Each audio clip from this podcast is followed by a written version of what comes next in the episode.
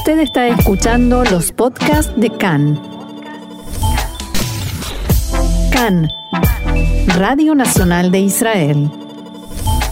Hoy jueves 9 de septiembre, 3 del mes de Tishrei, estos son nuestros titulares. Por cuarto día consecutivo continúa la búsqueda de los seis terroristas que lograron huir de una cárcel israelí de máxima seguridad. El ministro de Relaciones Exteriores Yair Lapid se encuentra en Moscú en visita oficial. Coronavirus. Por primera vez desde el inicio de la cuarta ola, el coeficiente de contagio descendió a menos de uno.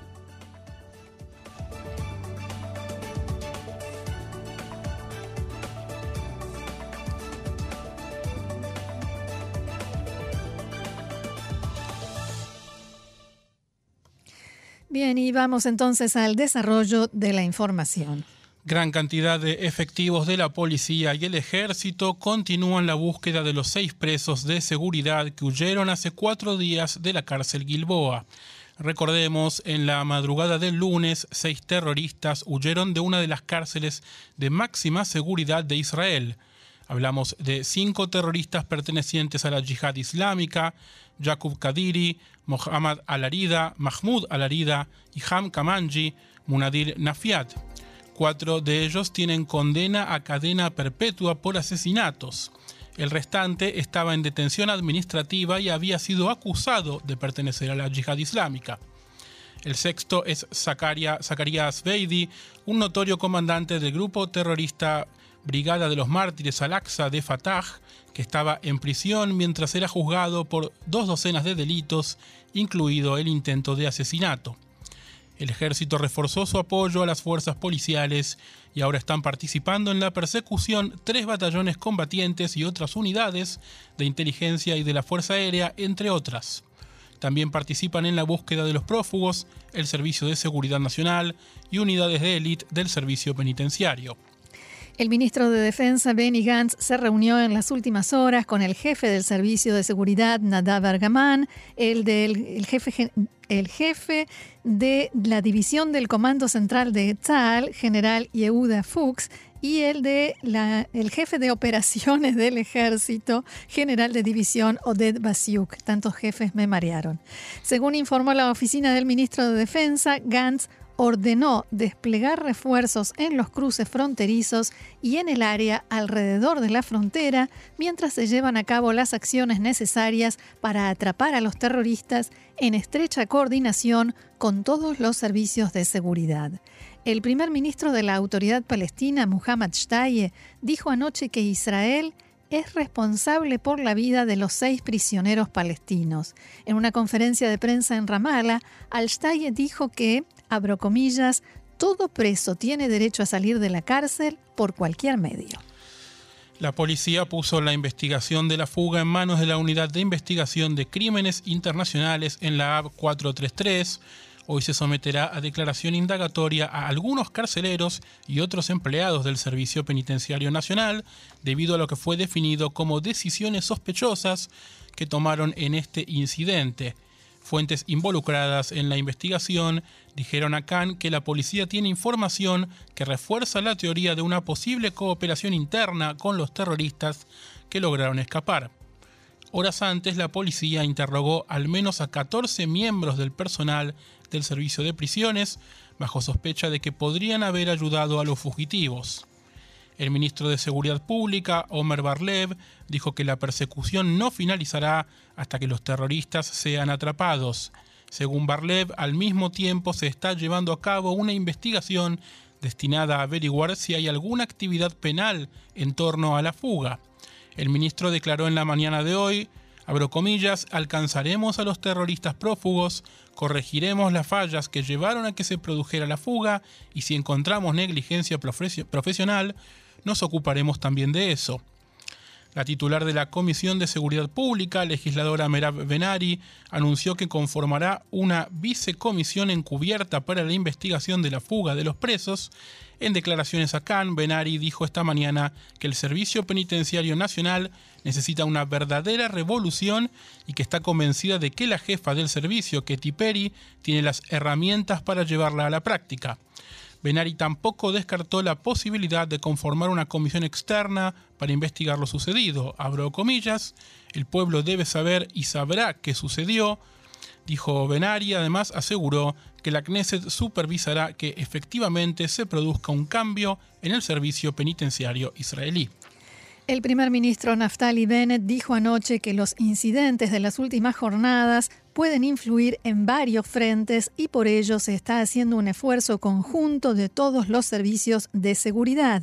Israel está preparado para cualquier escenario, advirtió Bennett. En el sistema de seguridad temen que se deteriore la estabilidad y se produzca una nueva escalada en Judea y Samaria, en la franja de Gaza y también dentro de Israel se teme que la captura de los terroristas prófugos o enfrentamientos en los territorios puedan llevar al deterioro de la situación. Diego, recordemos que la última guerra o enfrentamiento bélico que vivimos en el país empezó con Jerusalén como disparador del conflicto y con Hamas queriendo posicionarse como guardián de Jerusalén. El tema de los prisioneros es tan importante, tan delicado y tan sensible para los palestinos como Jerusalén y Al-Aqsa. Así que de allí estos temores. Y ahí donde Hamas también tiene la posibilidad de alguna manera de mostrarse, porque en realidad están reducidos al enclave. Sí, señor. Una fuente de seguridad informó a Khan que todos los factores de seguridad advirtieron antes de Rosh Hashanah de una posible escalada en los territorios y en Gaza y por ello se elevó el nivel de alerta. Sin embargo, según esa fuente, en el servicio penitenciario se quedaron dormidos Dicho esto entre comillas, en las últimas horas las, horas las autoridades israelíes decidieron que el cierre general impuesto a la margen occidental debido a la festividad se extienda al menos hasta la medianoche del sábado para reducir los movimientos en la zona. Ayer se registraron en la margen occidental varios incidentes e intentos de atentar contra efectivos de seguridad israelíes debido a la persecución de los terroristas en el área. Cientos de palestinos protagonizaron disturbios y se enfrentaron a soldados de Tzal y efectivos de la gendarmería israelí en ocho diferentes zonas de la margen occidental. Entre otros lugares hubo disturbios en Aguara, Hebrón, Belén y Ramala. Junto al paso Yalameh, en la zona de Jenin, Jenin, fueron arrojados explosivos caseros. En todos los incidentes mencionados, los efectivos israelíes utilizaron medios de dispersión de manifestaciones. No hubo heridos entre las fuerzas israelíes. La Cruz Roja Palestina informó que hubo dos heridos por disparos de armas de fuego. También se registraron disturbios en Isabía y en el barrio Altor en Jerusalén Este. Junto a la puerta de Damasco, en la ciudad vieja, un autobús de la empresa israelí Eged fue atacado con piedras. No hubo heridos. La organización Hamas elogió a quienes provocaron la violencia y protagonizaron estos incidentes y dijo en un comunicado que la rebelión es la expresión de apoyo a los prisioneros héroes. En el campamento de refugiados palestinos Shuafat, al norte de Jerusalén, resultó muerto un adolescente de 18 años por disparos de un arma de fuego. Otro joven de la misma edad sufrió heridas graves y fue trasladado al hospital Adasa Aratzofim en la capital. Por el momento se investiga el incidente que podría tratarse de un hecho delictivo común. En la tarde de ayer se produjeron también incidentes violentos en varias instituciones penitenciarias israelíes de seguridad después que las organizaciones Hamas y Jihad Islámica publicaran comunicados llamando a los presos en todas las cárceles a protestar. Presos palestinos incendiaron nueve celdas en las cárceles Tziot y Ramot, Ramón perdón, en el sur del país. Los incendios fueron apagados y no hubo heridos. Los presos, pertenecientes a la yihad islámica, protestaban porque las autoridades decidieron reubicar a los reclusos entre las distintas cárceles del país para evitar nuevas fugas. La dirección de los presos de seguridad en las cárceles de Israel amenazó en la tarde de ayer con que cada celda de la yihad islámica que el servicio penitenciario intente evacuar será incendiada. En la mañana de hoy, el servicio penitenciario informó que 300 presos de seguridad identificados con la yihad islámica fueron trasladados a diversas cárceles de todo el país con el objetivo de separarlos. La titular del servicio penitenciario, Katy Perry, decidió que los presos que fueron repartidos entre las cárceles del centro y sur del país no regresarán al Distrito Norte. También se informó que Perry ordenó el refuerzo de los círculos de seguridad en las cárceles, un extenso registro de celdas y pabellones, aumento de la cantidad de carceleros y el cierre de las celdas durante todo el día. En el penal Ofer, cerca de Jerusalén, reclusos de la Yihad Islámica se negaron a ser trasladados a distintas celdas y fueron castigados con aislamiento. La Yihad Islámica difundió posteriormente un comunicado que decía: lo que sucede en las cárceles es un crimen imperdonable e Israel pagará sus consecuencias. Llamamos a los palestinos a salir a las calles y a los puntos de fricción y generar enfrentamientos. Israel debe saber que el pueblo palestino no abandona a sus prisioneros. También las facciones palestinas en la franja de Gaza publicaron un comunicado conjunto en el que amenazaron a Israel si el servicio penitenciario continúa trasladando presos. Jamás, al igual que la Jihad Islámica, publicó un comunicado aparte con el mismo mensaje e idénticas amenazas. La Autoridad Palestina de Prisioneros dijo anoche en un comunicado que Israel lleva a cabo actos nazis, dicho esto por supuesto entre comillas, contra los presos palestinos y exigió a la comunidad internacional que los frene. En Ramallah advirtieron que la continuación de la escalada por parte de Israel provocará una verdadera guerra dentro de las cárceles. Debido a estos disturbios y los desmanes en las cárceles, Israel anuló todas las visitas a presos de seguridad hasta fin de septiembre. La Cruz Roja le transmitió el anuncio a las familias de los presos en todas las cárceles de Israel. El ministro de Relaciones Exteriores y primer ministro alterno, Yair Lapid, llegó esta madrugada a Moscú para reunirse con su par ruso, Sergei Lavrov. En la agenda también está un encuentro personal con, perdón, un encuentro con el personal de la embajada de Israel en Rusia a cargo del eh, embajador Alex Bentzvi y un homenaje en el monumento al soldado desconocido. Este mediodía, Lapid depositó allí una ofrenda floral en homenaje a los soldados del Ejército Rojo caídos en la Segunda Guerra Mundial. Entre los temas de la reunión se encuentra, por supuesto, la amenaza de Irán, la situación en Siria, como así también preparativos para la posibilidad de que el primer ministro Bennett realice un viaje oficial a Moscú próximamente. Cabe recordar que esta visita de la PID a Moscú se produce en una época algo tensa en las relaciones entre los dos países, al menos según los informes de medios internacionales, especialmente debido a los ataques de Israel en territorio sirio. Últimamente se han hecho públicos varios comunicados del Ministerio de Defensa ruso que indicaban que las fuerzas rusas y sus sistemas de defensa fueron, fueron quienes neutralizaron ataques adjudicados a Israel. Antes del arribo del canciller israelí, el diario ruso Kommersant estimó que a Lapid le espera un estreno difícil. Según el análisis publicado en la mañana de hoy por el periódico, que si bien los dos países están cumpliendo 30 años de relaciones renovadas, es probable que la atmósfera en la reunión sea tensa. Moscú está descontento con los bombardeos de Israel en Siria, pero Israel no tiene intención de detenerse ya que lucha contra la amenaza iraní. El artículo también menciona cómo se desarrollaron los acontecimientos en Siria, haciendo una síntesis de la historia reciente y la coordinación de seguridad entre Moscú y Jerusalén. En diálogo con Khan, la ex legisladora Genia Svetlova, investigadora en el Instituto de Política y Estrategia de Israel, se refirió a esta visita. Según Svetlova, no necesariamente la conversación entre Lapid y Lavrov debe ser difícil.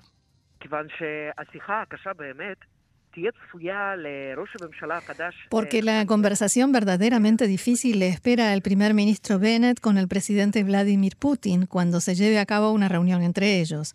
Ese será el encuentro definitorio, sin menospreciar lo que sucede hoy en Moscú, y por ello esta es una reunión preparatoria. También hubo informes según los cuales los rusos pidieron que se realizara el encuentro de hoy antes de que ellos evalúen la posibilidad de una reunión de Putin con el primer ministro Bennett, quizás en octubre próximo. Quizás. La experta en el tema habló también sobre el contexto en el que se produce el encuentro de hoy.